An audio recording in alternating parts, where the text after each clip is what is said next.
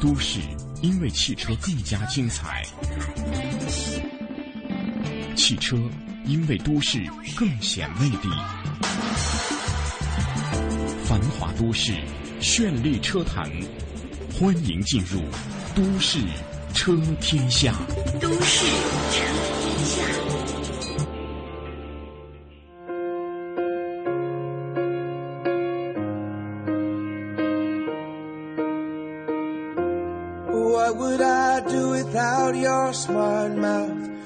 京时间九点零三分，欢迎您继续锁定中央人民广播电台华夏之声，收听《都市车天下》。大家好，我是大为。大家好，我是雅文。嗯，这个小假期大家过得如何呢？今天是应该处在返程的高峰期了。嗯，或许如果没去远地儿的话，今天可能也会也会有一些计划去出行哈。啊，到就附近的小公园啊、小河边啊玩玩啊。嗯。啊，一家人其乐融融。说实话，但是我的感觉，长假第一天开车。啊，去一个原本四十分钟啊五十分钟就能够到的地儿，然后我在车上坐了五个小时。嗯，所以说开车出行未必是一件好事，尤其是在小长假里面。对，呃，如果能够采用这种公交方式出行，可能更方便一些。哎，别说公交啊，我们那天就路过这个公交去这个远郊区县的这个车，哇塞！那最起码排了有三百人 等公交车，其实大家都想趁着这个春光明媚啊啊去祭祀啊去踏青啊啊去全家人一起玩但是这个出行的这个大城市，这个压力都是会非常大，不不管是北京还是广州还是这个上海还是深圳都是这个样子，啊没有办法，这个资源有限，特别春光有限，对，而且假期也有限，对。就今天我们俩都不想 坐在这儿上班，多想就很多朋友都在约啊，就就出去玩吧。但是没有没有办法，我们还是依旧啊，这个非常精神抖擞的为各位听众朋友来播出节目。马上进入到我们的车市风向标。都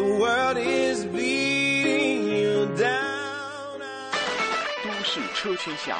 车市风向标。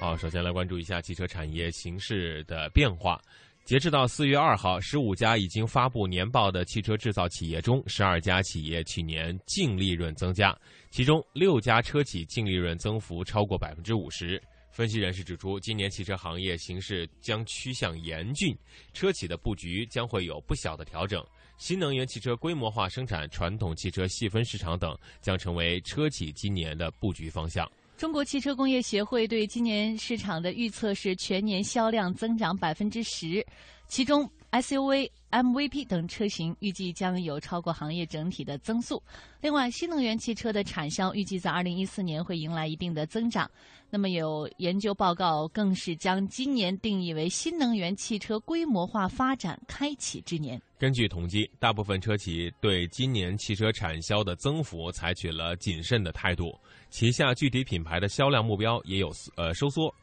汽车行业分析人士指出，今年车企的布局将向细分市场车型、汽车金融、新能源汽车方向等倾斜。嗯哼，中国顾客喜欢韩剧、韩国音乐以及韩国时尚，这并不是陌生的事儿了。但是现在去韩国还有一个保留节目，就是在韩国考驾照。在中国学一个驾照花的钱是在韩国的两倍，而且要花上一年的时间才能拿到。那所以现在中国游客在韩国得到驾照之后，回国就能转回中国驾照。嗯，在韩国首尔郊区的一所驾校，每个月大概有两百名来自中国的报名者。授课老师说是韩呃说的是韩语，所以听不懂韩语的中国学员呢，通常会死死的盯着教室里的电视屏幕，屏幕上用中文列出了一些驾照笔试可能会考到的问题。四十六岁的王颖芳就是到韩国考驾照的中国学员之一。他在接受采访时表示，在韩国考驾照非常容易，虽然会会紧张，但是把韩国驾照转换成中国驾照的程序非常快，而且很便捷。他说自己到韩国驾校学习的第一天，驾校的兼职翻译不在，因此他只能和教练用肢体语言进行沟通。韩国放宽了考驾照的相关规定，将培训时间削减到十三个小时，其中包括六个小时的驾车时间。统计数据显示，在过去的的三年里，近七万名中国公民成为韩国驾照的持有者。嗯，这是驾照也有韩流啊。对，这还真是个新鲜事儿啊。这也是反过来看，我们的这个驾照的这个学习的过程会稍微长一些，但是，呃，据我了解，现在驾校的这些老师啊，包括学校都非常的认真和负责。毕竟啊，在韩国的这个驾驶的情况和在呃中国是不一样不一样的。其实我倒真的觉得长不是一件坏事儿。嗯，我们看一看，其实，在呃英国啊，在一些欧洲国家，时间要比我们还要长，嗯，还要复杂，因为这毕竟是一个对生命负责任的一个过程。所以我觉得长点也是值得的。嗯，很多这个新手的这个，就这回长假就特别明显，很多新手的司机在这样复杂的路面上面就啊应对不足，很多特别慢，然后特别的这种呃乱并道、乱这个呃加塞儿的，都是一些挂着一些实习的这样的车的标志的这个朋友们，所以一定要还是要把这个基本功练扎实，对，在路上才不会有太多的危险。开车可不能投机取巧啊！对呀，好，再来看另外一条消息呢，这是最近啊各网站疯狂的。在转发关于小米，但是不是说的它的手机，而是说它的小米汽车，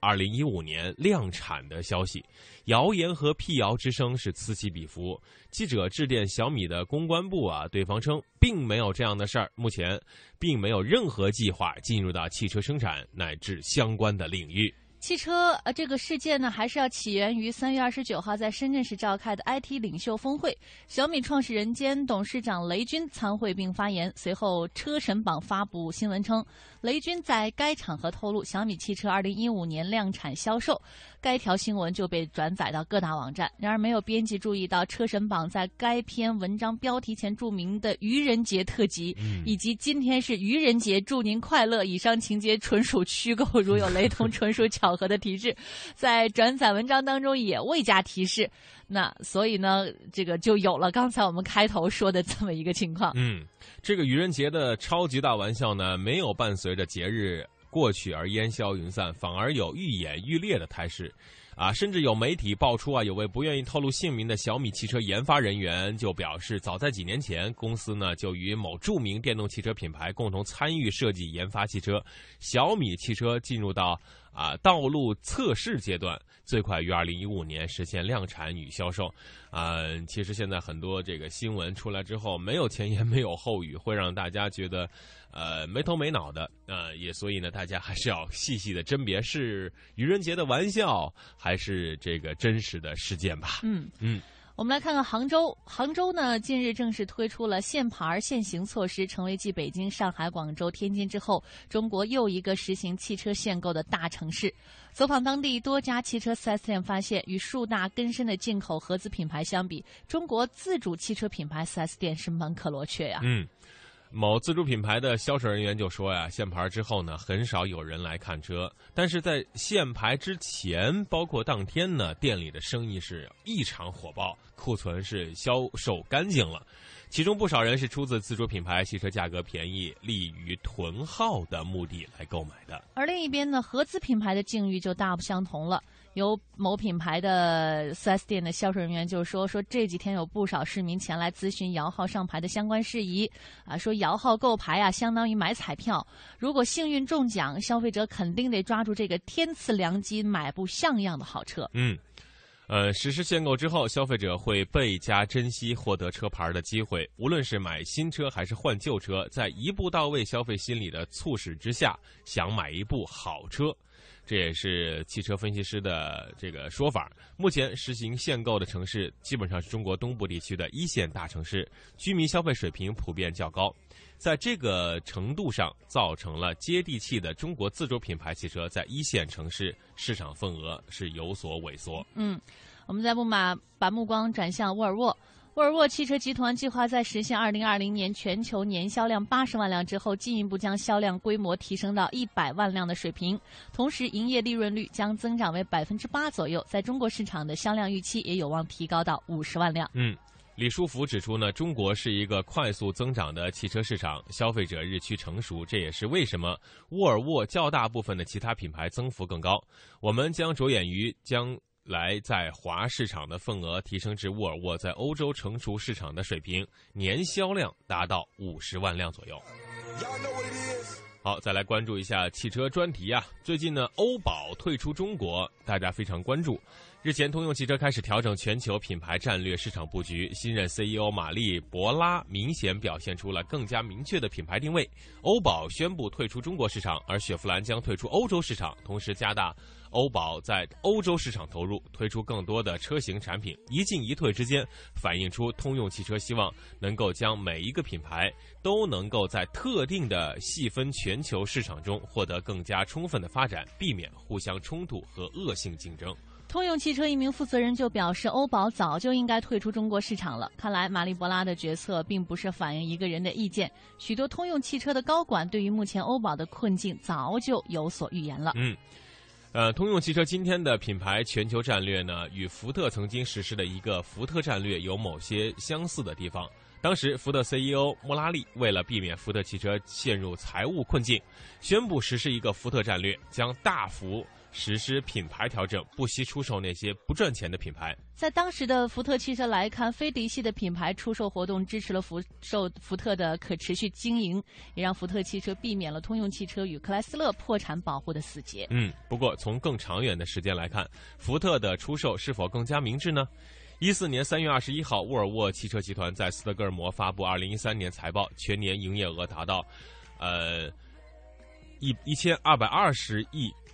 瑞典克朗营业利润为十九点一九亿瑞典克朗，净利润突破了六点九亿瑞典克朗，全球销量达到了四呃四十二万七千八百四十辆，同比增长了百分之一点四，这恐怕是福特公司想不到的事情吧。而福特公司出售的另外两个品牌捷豹路虎，也在二零一二、一三财年实现了大幅度的提升。捷豹路虎在全球共交付汽车三十七万四千六百三十六台，较上一财年相比增长百分之二十二。全球销售额达到一百五十八亿英镑，与上财年相比上涨百分之十七。税前利润是十六点七五亿英镑，与上一财年的相比增长百分之十一。嗯，所以现在欧宝退出中国的这个决定，到底是？对还是错，还是市场的规则所在？我们只能看看我们的消费者对它的反应了。好的，以上是都市车天下车市风向标的内容，接下来将会进入到汽车问答的环节。广告之后不要走开。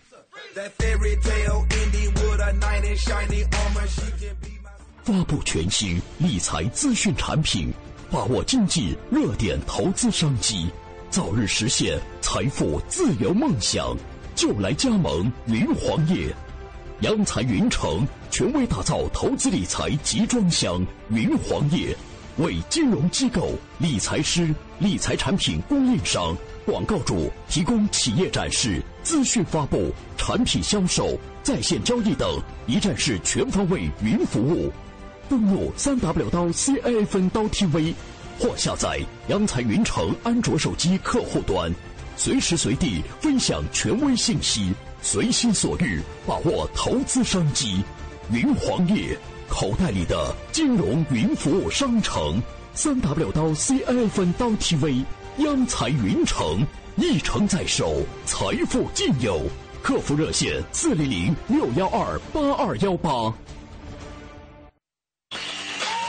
都市车天下，汽车问答。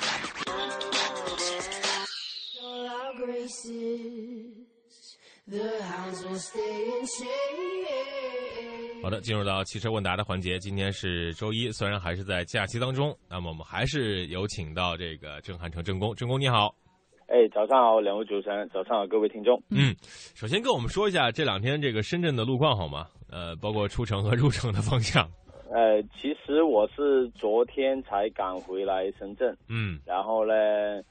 进入深圳之后呢，还是在主要干道上面还是挺堵的。嗯哼。然后呢，我分享一下前两天我出外的一个经历吧。嗯。好。呃，因为刚刚好是清明的一个假期，刚刚好就是说在广东地区对一些呃祭拜是比较重视的。嗯。所以很多人都会呃提前几天回家。嗯。然后呢，我是赶在。呃，四号的一个当天的下午，当时在路况上面播报是非常拥堵的，嗯，结果我就选择这个时间出去，结果呢，一路上面都都没有车，啊，没有车呀，对，比较畅顺，啊，估计可能是第一波的一个高峰期过了，因为然后很多人就选择晚上去回去，结果晚上呢就开始开始堵了。嗯，当时我是两百八十公里的路程，我跑了三个小时多一点吧。嗯啊，这还行，就是错峰出行了。对，嗯但是回来的当天，就是说清明节我我们祭拜回来的当天，嗯、以为因为有三天的假期嘛，很多人都、都怀疑就是说六号或者七号才是高峰期，结果呢，我就当天呃就回来，嗯。呃两百多公里的路程走了七个多小时，嗯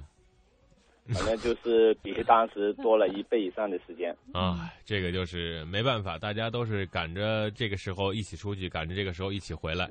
呃，去的时候有个比较好的现象，就是说所有高速公路都要求啊、呃、不进行一个呃路上的作业，嗯所以呢没看到有坏车以及作业的一些呃路障，嗯所以比较畅顺。但回来的时候，可能由于乡下的路况比较不好，嗯所以很多人开车可能坑坑碰碰也不知道，所以呢回来基本上看到有事故或者坏车的故障有十几起。嗯，哟，这个时候就之前就应该听听咱们的都市都市车天下啊，这个问答环节，很多问题在清明出行之前就能够解决了。好的，我们马上进入到问答环节啊。这个朋友就说了，我的方向盘啊，原地打死的时候，能感觉到脚下的轮胎在转动，呃，特别的杠脚啊，硌脚的意思吗？啊，请问这是什么原因？还是说这个轮胎和这这个转转向有问题吗？呃，要看它的路面以及呃轮胎，还有这个方向机三方面的。嗯因为呢，我们的路面如果是比较光滑路面，嗯那么它的传递的一个声音会比较大，嗯而在一些像沙路啊或者水泥路可能会相对好一些。嗯另外，如果我们的助力系统如果相对来说呃不太畅顺的话，嗯也会也会反映出来呃一抖一抖的现象回到我们的方向盘。嗯嗯，但是我觉得啊，在原地打死方向盘这个事情，这个动作本身对车辆并不是特别好吧？呃，当然是不好的，因为嗯我们一般来说要让这个车有稍微有点动起来的一个现象才来打会比较好。但是很多呃车主他都习惯性的，因为有这个助力系统，他嗯习惯性的在原地打方向。原地打方向有两个坏处，一个就是轮胎的一个磨损，第二个嗯会影响到这个方向机的一个最高压力，引起它提前损坏。嗯嗯，好，来看下一个问题。嗯，呃，下一个问题还是想问到这个保养的问题。他说洗车的时候顺带着冲一冲发动机，这样做法安全吗？呃，一般来说，我们这个洗车的一个过程中，大概就是我们呃熄火，大概可能就是几分钟的一个时间。嗯那么发动机是处在一个很高温的一个状态下，那么贸然的一个冲洗会让这个热胀冷缩的情况更加加剧，嗯呃，导致这个发动机的缸体可能变形啊，或者一些其他的一个呃龟裂的一个现象。而且如果没有做好这个电气插接件的一个保护措施，贸然把这个水冲进这个引呃发动机舱里面，容易导致这个线路的一个短路以及呃故障现象增加。那么这是对我们的一个呃车主不好的一个呃后果。哦，所以最好这个发动机即使上面看着是有点脏，也最好不要去冲它，是吧？呃，对，一般我们都是拿这个风枪把一些泥、呃尘土啊把它吹掉。嗯当然，如果上面附着有一些油泥啊，或者一些呃像我们的一个汽油的一个附着物，那我们还是要用专用的一个仪器来进行清除。嗯，嗯，好，好，下面这个问题呢，这个应该是在长假途中出现的一个故障啊。问一下郑工啊，我们的这个车呢，两台车一起出去，后车出现了问题，要这个拖车啊，拿这个这个绳子来拖车，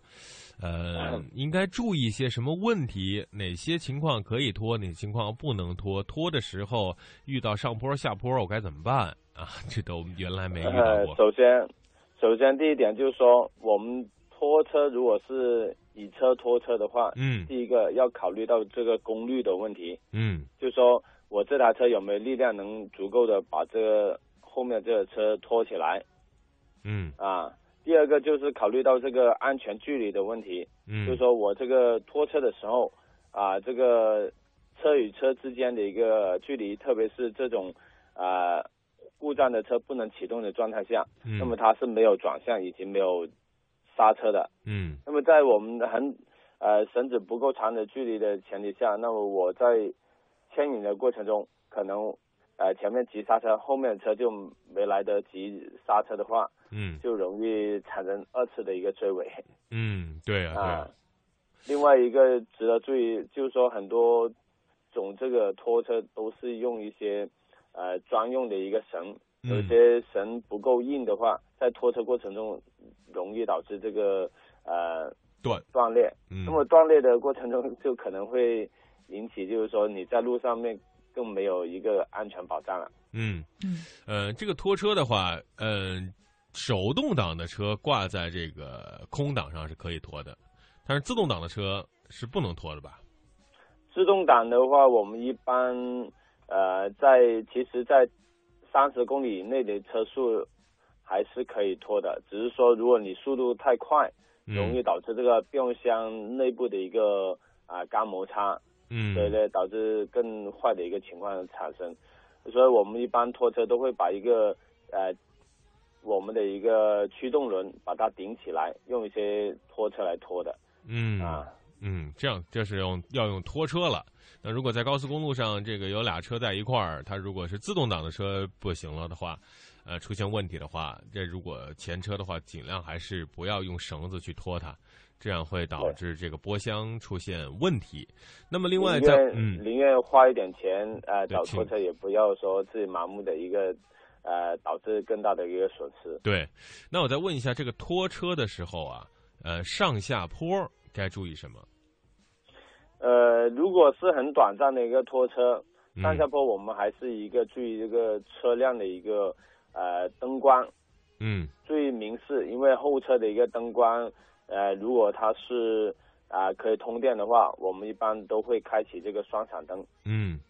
啊。另外一个就是说，及时的一个注意车辆有没有往后溜的一个情况，嗯特别是上坡的一个呃时候，后车嗯是没有牵引力的，所以呢，嗯它是会把我们的车一起拖住。嗯啊、长的坡是不建议我们用这种拖车方式来拖。嗯长下坡也是，一般长下坡我们更呃更注意的是呃不要速度太快，嗯因嗯为速度太快的话，容易导致我们的一个车辆的一个就是说啊失啊失去制动。嗯嗯嗯，好，这还是归根到底啊，这出行的时候先把这个车保养好，呃、检修好。再出行，不要说因为在车的问题，在路上出现一些不必要的麻烦，嗯、耽误了时间还是小事儿。如果出现了安全问题，这就有点得不偿失了。好，有一种嗯拖车的一个是一个硬链接的，一嗯般像我们的一个呃这种车与车之间的拖，我们都是是用一种硬的一个连接，嗯就一个呃钢索嗯啊、嗯或者它嗯是一个呃铁棒，这样嗯的一个拖会比较好一些。嗯，但是谁的自这个家用车自自己用的车上会带这样的专业设备呢？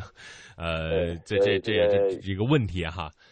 呃，可以多多做一些准备工作，出行之前购物检查好。然后，如果是多车出行的话，呃，备上一条这样的这个钢索或者是拖车的绳子，呃，以备不时之需。好，我们来看下一个问题。嗯。好，下一个问题呢是想两款车比较一下哈，想问一下这个斯巴鲁力狮和本田雅阁哪一款比较适合年轻人呢？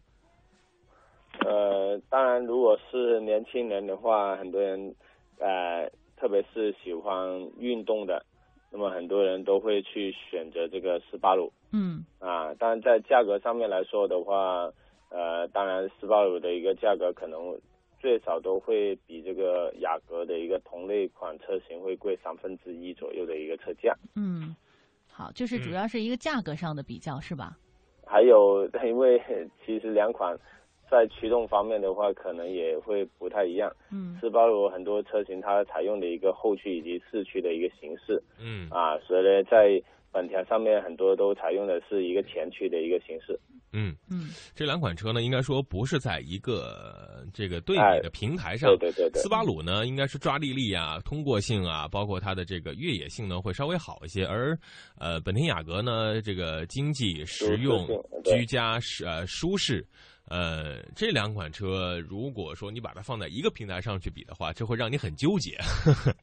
其实就是说很容易比出来，就是说看一下车主他嗯所喜欢的一个款式。嗯，其实呢，你把这个本田雅阁和这个别克的君越啊、呃君威这这样的车，就是家轿系列的放在一块儿比，然后你比如说这个这个斯巴鲁，你和这个其他的，比如说吉普的越野车拿来比一比，呃，这个还有这个同款同。平台同等级的这个比较性啊，这位朋友呢，这样的分类的去对比一下，对你的选车会有帮助。说实在的，你就上去开一开，哪款车跟你最有感觉，啊，这款车就会是是你的。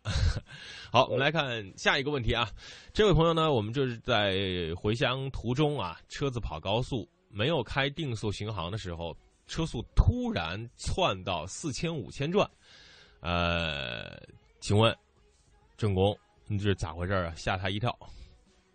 呃，具体他是有开是没有开？如果是没有开，呃，上到四千多转，其实这个也是有可能的，嗯因为特别是在我们的一个紧急呃这个加速的一个过程中，嗯我们的一个油门有一个 keep down 的一个功能，嗯就是强制降档。那么嗯强制降档的时候，本来你是五档的行驶，它突然间可能降到三档。那么嗯三档以一百公里的车速的话，这时候它转速肯定突然间会飞到四千转左右。其实这个转速不高，只是说如果你车速没上去，而这个转速又突然间嗯呃跑这么高，那有可能会是这个变速箱啊，或者这个其他的一个相关的一个呃油门的一个故障。嗯，这位朋友呢也应该去查一下，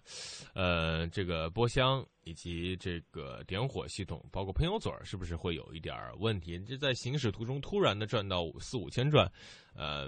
如果不是降档的话，还不好说是哪儿的问题了。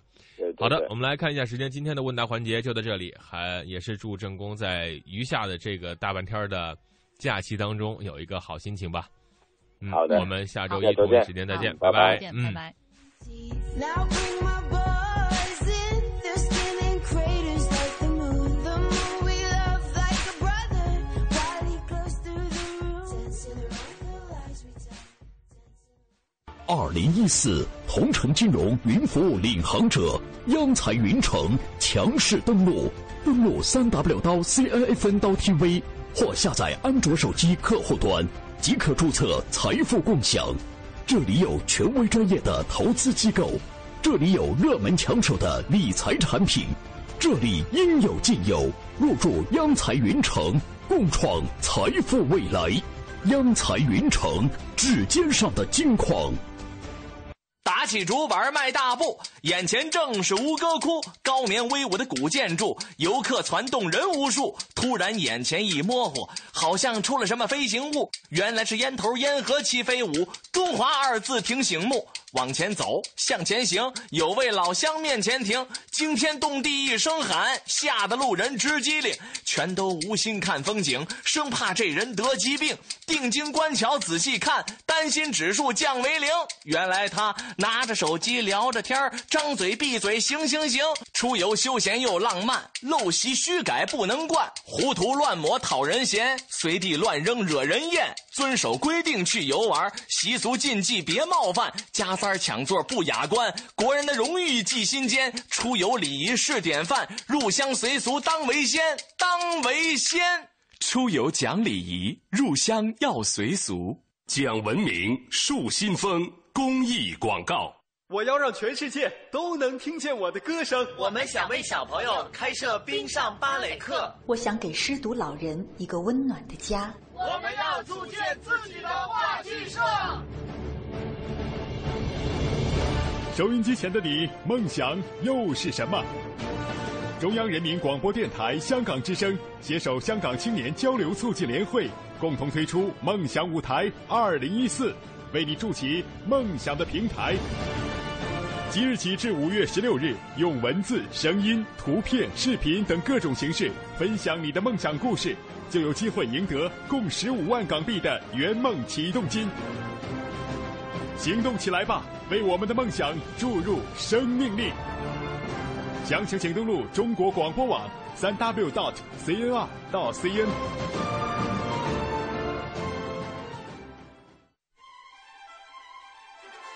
生命总在不经意间转向下一个街角，机遇擦燃青春，点亮整个梦想天空。我们在寻找这样的你，热爱主持，充满能量，与众不同。中央人民广播电台央广网二零一四全国大学生主持人大赛火热开幕，报名即将启动，详情请登录三 w 点 cnr 点 cn。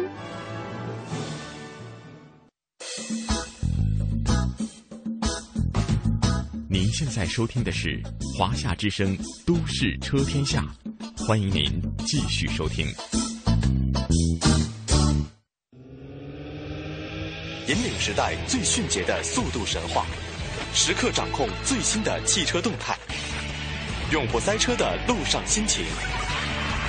锁定都市的汽车电波，都市车天下，与您同行。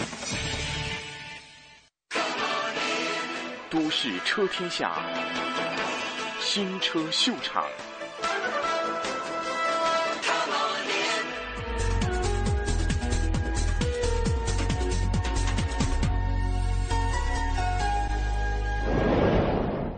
这是比亚迪秦的试驾呢，我们是在一个比亚迪组织的媒体试驾会上，呃，比亚迪也安排一些比较好玩的项目给我们体验。首先呢，就是让我们在手机上安装这个比亚迪云服务的 apps，通过这个位置服务呢，可以找到这台车离我们有多远，然后什么角度，然后再根据这个位置设定去找到它。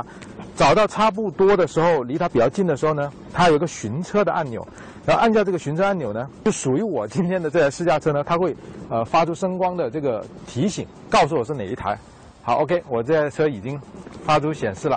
啊，说明这台车呢就是我今天的试驾车。呃，我觉得这个应用呢其实还是挺有意思的，尤其适合那些呃很多人呢他把车停在机场，然后出差几天回来忘了车停在什么地方了，你就可以通过这个云服务的这个 apps 去很方便的找到这台车，呃，还是个挺实用的东西。好，接下来呢就是我们实际进入这台比亚迪秦的试驾了。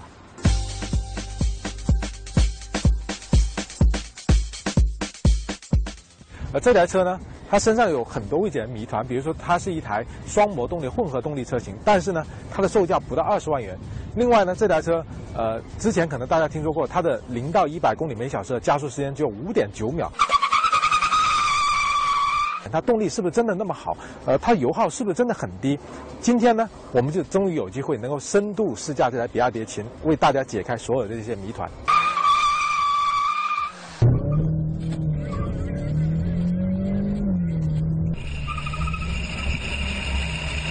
比亚迪秦之所以受到很多人的关注呢，是因为零到一百公里时速的加速只有五点九秒。对这个成绩，很多人是不太相信的，因为这种是很多超跑才能做得出的成绩。比亚迪厂家特地安排一条空旷的封闭的道路，让所有的媒体呢上车去体验一下，看我们自己亲自上车能做出什么样的成绩来。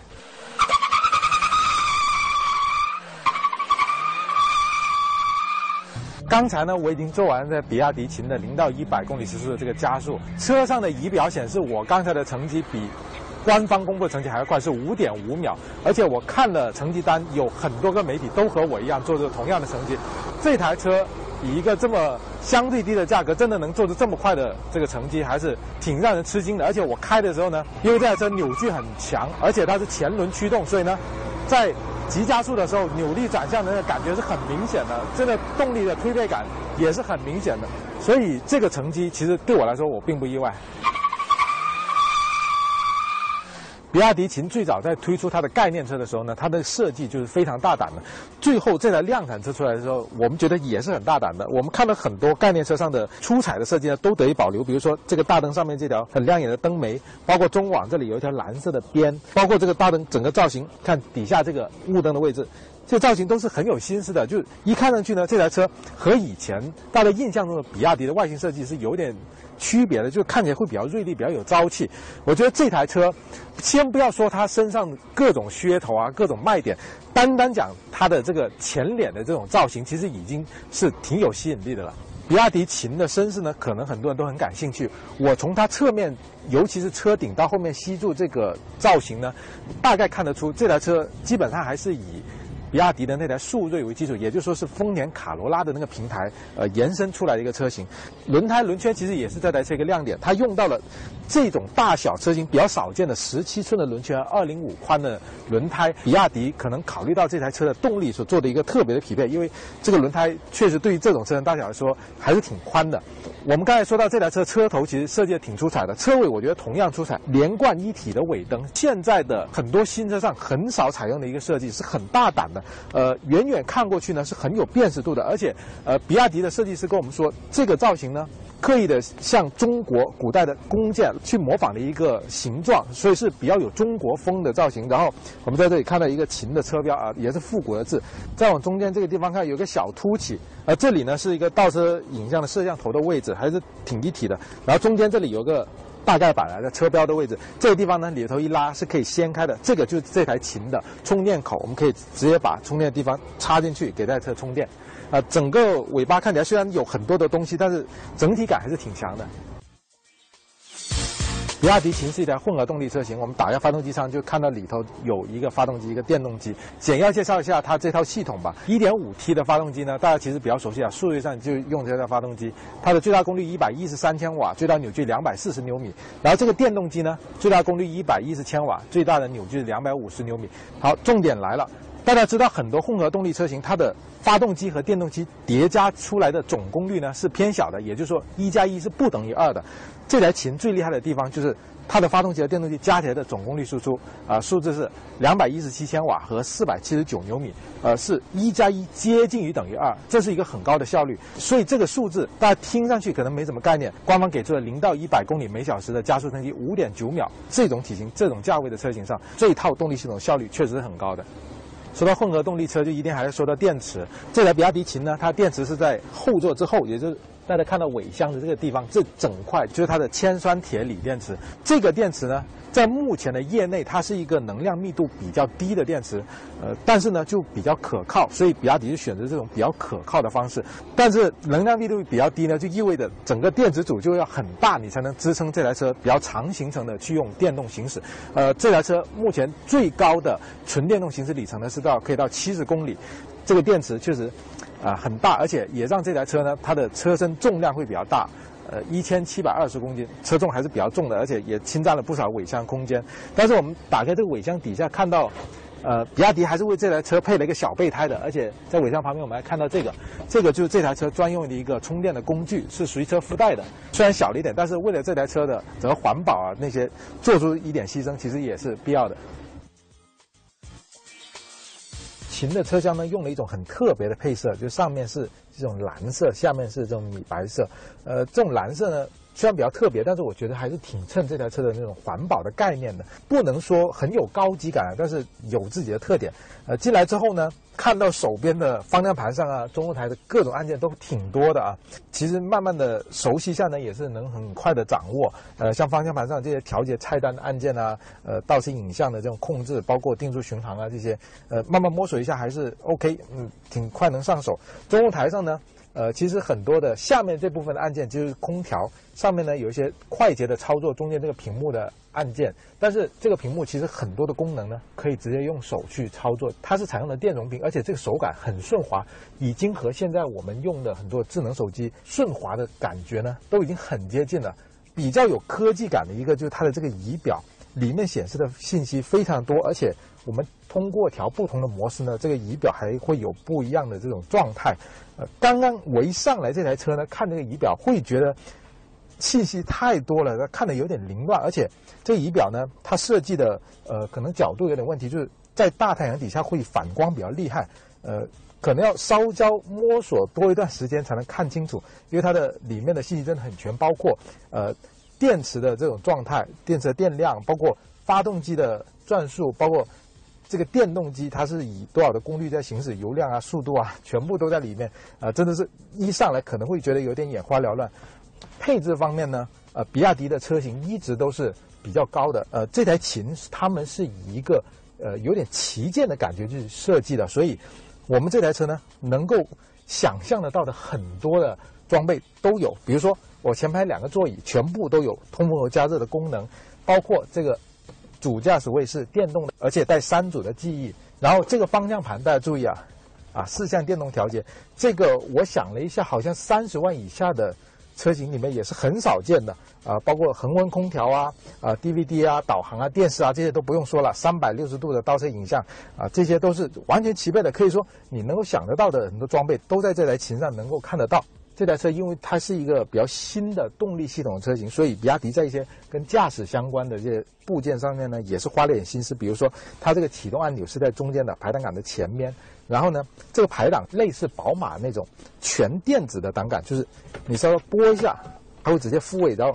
P 档呢就直接按一下就可以了啊。电子手刹这些也全部都有。呃，后面呢就是一个驾驶模式的一个设定，呃，我们可以选择左边是 EV。纯电动行驶，右边的 HEV 是混合动力行驶，然后包括每个下面呢都有可以选择这个 Eco 节能模式或者 Sport 运动模式，我觉得科技感营造还是挺不错的。然后再说一下这台车整个坐进来，我觉得呃从人机工学设计来讲也是挺不错。比如说以我的身高一米八的身高，你坐进来头顶的空间还是有一定的余量，而且这个座椅呢整体的柔软的程度，包括这个皮质也是。比较让人满意的，就还算是对得起它的这个价格。储物方面呢，就稍微弱了一点。呃，手边呢，像扶手箱啊，上面这些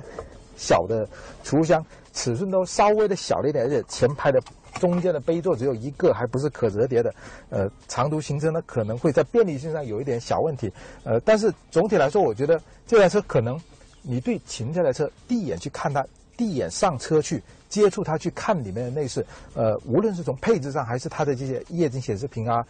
整体的这些菜单的反应啊，我觉得都是能够给人好感的。可以说，呃，比亚迪以前的很多产品都没有达到这么高的高度，这台车确实看来比亚迪是用一个旗舰的态度在做的。坐到秦的后排呢。呃，首先先讲一下空间。呃，现在前排座椅是调到我刚才坐的位置，就我合适的位置。然后我在坐的后排，七部的空间基本就比较小了。当然，这个是以我的身材来说，基本还是这个平台车型所应有的这种后排的空间水准吧。呃，尤其我觉得它这个中间的地台这个地方是接近全平的。坐三个人的时候呢，其实腿部空间还是有一定余量。头部空间方面。和前排一样，表现也不错，头顶也是有一定的余量。不过头枕我觉得设计的太过于靠后了。再看一下装备，我拉开这台车的这个后排的手枕呢，我一看这个地方，我原本想是个杯座，结果它是一个很复杂的这种可以调节前排的，像空调啊、音响啊等等很多装备的这个控制区。以这台车的定位和它后座空间来说，其实我更愿意在后排加空调出风口，或者这里配两个杯座，呃，配这种老板专用的控制区呢，我觉得和这台车的。整体像环保啊、前卫这种定位呢，有一点点，呃，这种背道而驰。秦这台车整个的座椅的舒适度，其实比亚迪还是用一点心思的，就是整体靠上去的这种感觉还挺好的。但是我在后排呢，看到像手枕啊这些位置，包括座椅的皮质，就没有像前排座椅那么好，就有点松垮。这些细节方面，可能还是成本限制的原因吧。呃，还不能做到尽善尽美。当然呢，我们还是要看到，这个其实它底子里呢还是一台自主品牌的 A 级车，相对比较高的售价呢，还是由于它的比较新的动力系统去造成的。所以呢，我们马上就要去开一下这台车，看它实际的动力到底怎么样。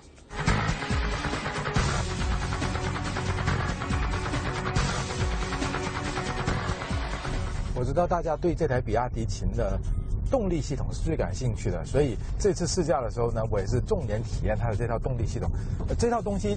真的要讲起来，可以讲的东西非常多。它有两个模式，一个是纯电动模式，一个是混合动力模式。现在呢，我是在纯电动的状态下。大家以前可能接触过很多的混合动力车型，比如说最典型的就丰田的那种混合动力车型。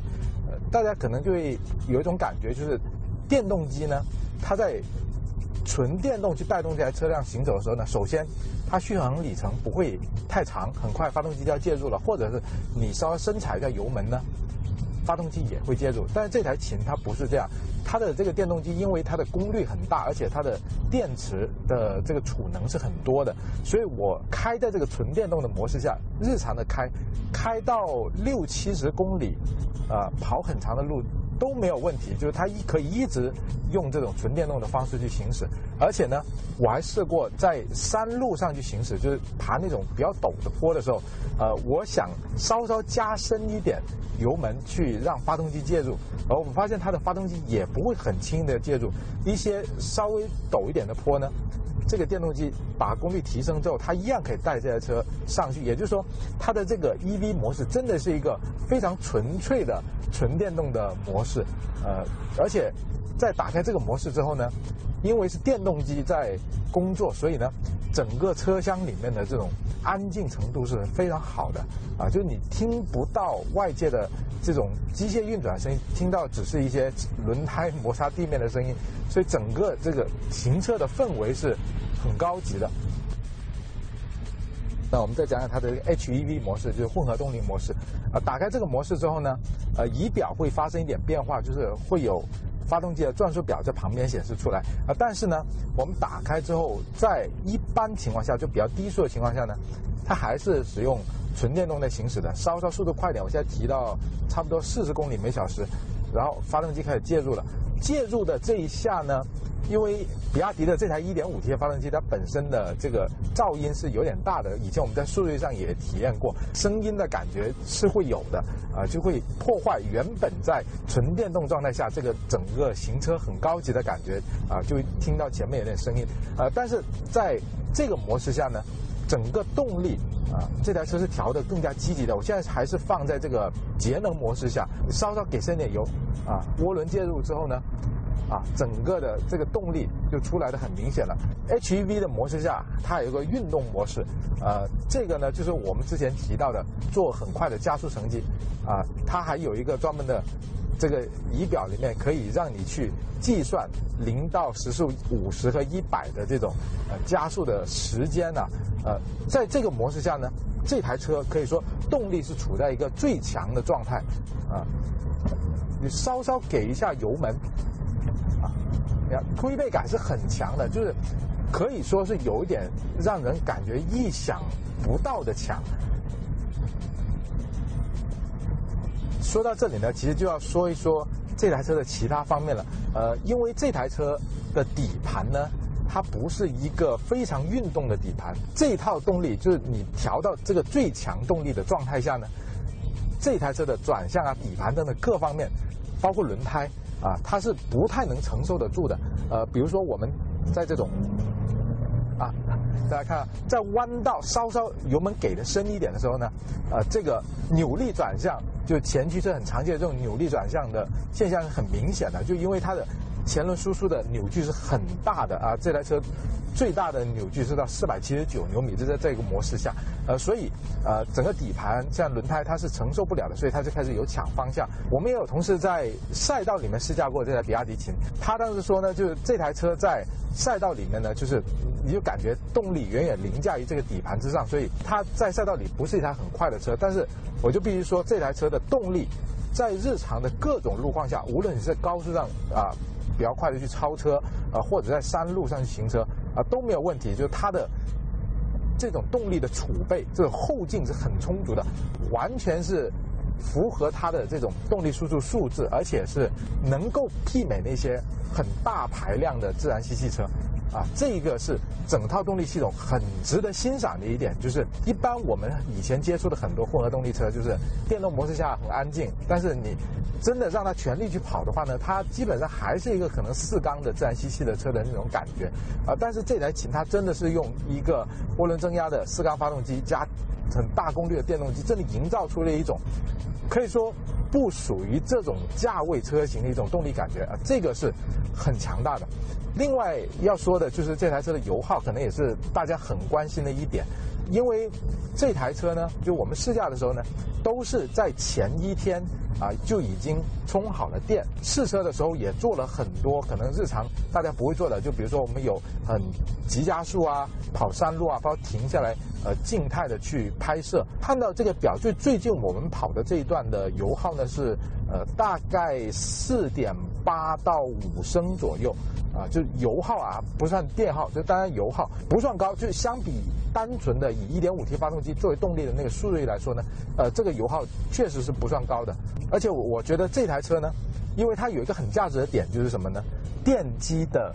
这个功率确实很强，而且它的电池的容量很大。就如果你真的有条件能够每天晚上去充满电，然后你第二天去日常开车上下班走一些比较拥堵的道路，动力是完全可以满足你的需求的。然后呢，它油耗确实能够做到很低。秦的这套动力系统就是对我们的消费者日常用车最有价值的地方。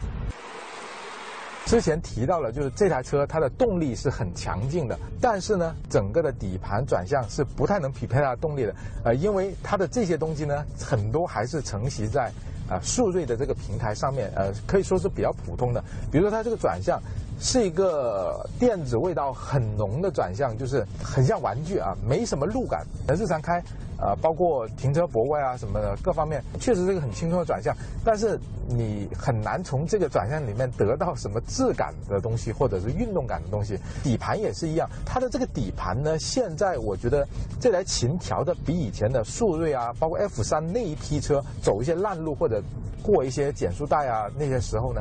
这种弹跳的压抑已经做得很好。但是呢，你速度稍稍快一点去走一些比较烂的路面的时候呢，还是觉得这个底盘。零碎的震动特别多，就一直哒哒哒哒哒，底下都会有动作，就是说没有什么高级感。你不能以二十万级别那种，比如说 B 级车的水平去要求这台车，还是一个比亚迪这个老平台的一个产品。转向、底盘这些方面呢，呃，可以说是这台车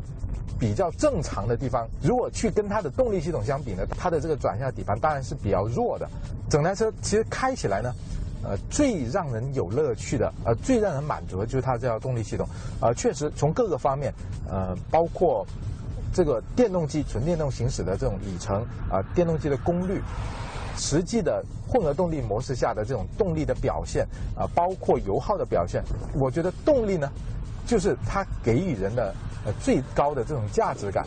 呃，其他方面呢。呃，就是一台普普通通的比亚迪的家用车的感觉，代步车的感觉，所以我觉得买这台车其实很大一个原因就是还是冲着它的这个动力系统来。迪琴它的售价是十八点九八万到二十点九八万元，呃，很多人听到这个价格可能会很震惊，就是说一台比亚迪卖这么贵的价格，其实它就没有什么购买的价值了。但是在这里真的要再提醒一下大家，这台车它的动力系统、它的实际的动力表现、它的油耗表现，真的是对得起这个价格的。而且目前呢。国家是为这台车补贴三点五万元。另外，大家可以换个角度想一想，和这台车动力系统接近的这种双模混合动力车呢，可能洋品牌要卖到四五十万元以上。所以呢，这台车其实从性价比上来说，其实还是挺高的。呃，我尤其建议那些每天你只是开车在城市里面通行，而且很堵，然后你对油耗要求比较高的人，其实这台车就是你的一个日常出行的很好的解决方案。你真的应该认真去考虑一下它。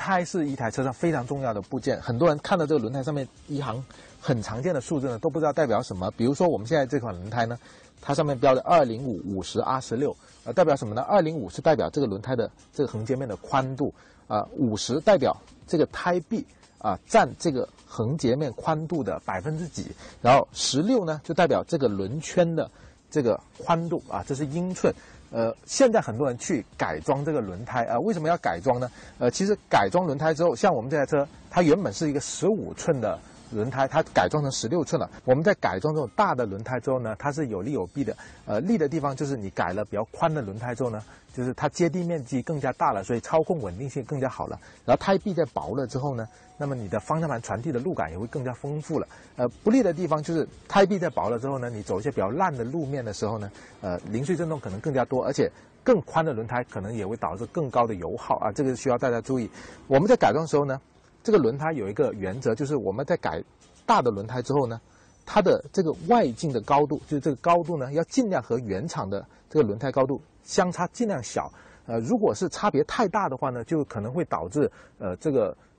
里面的时速表不准啊，会有这种不利的情况。但是只要大家坚持这个原则，就尽量选到最合适的升级轮胎的话，我觉得在操控稳定性方面，包括美观方面，都能带来很多有利的影响。其实还是很值得大家去改装的。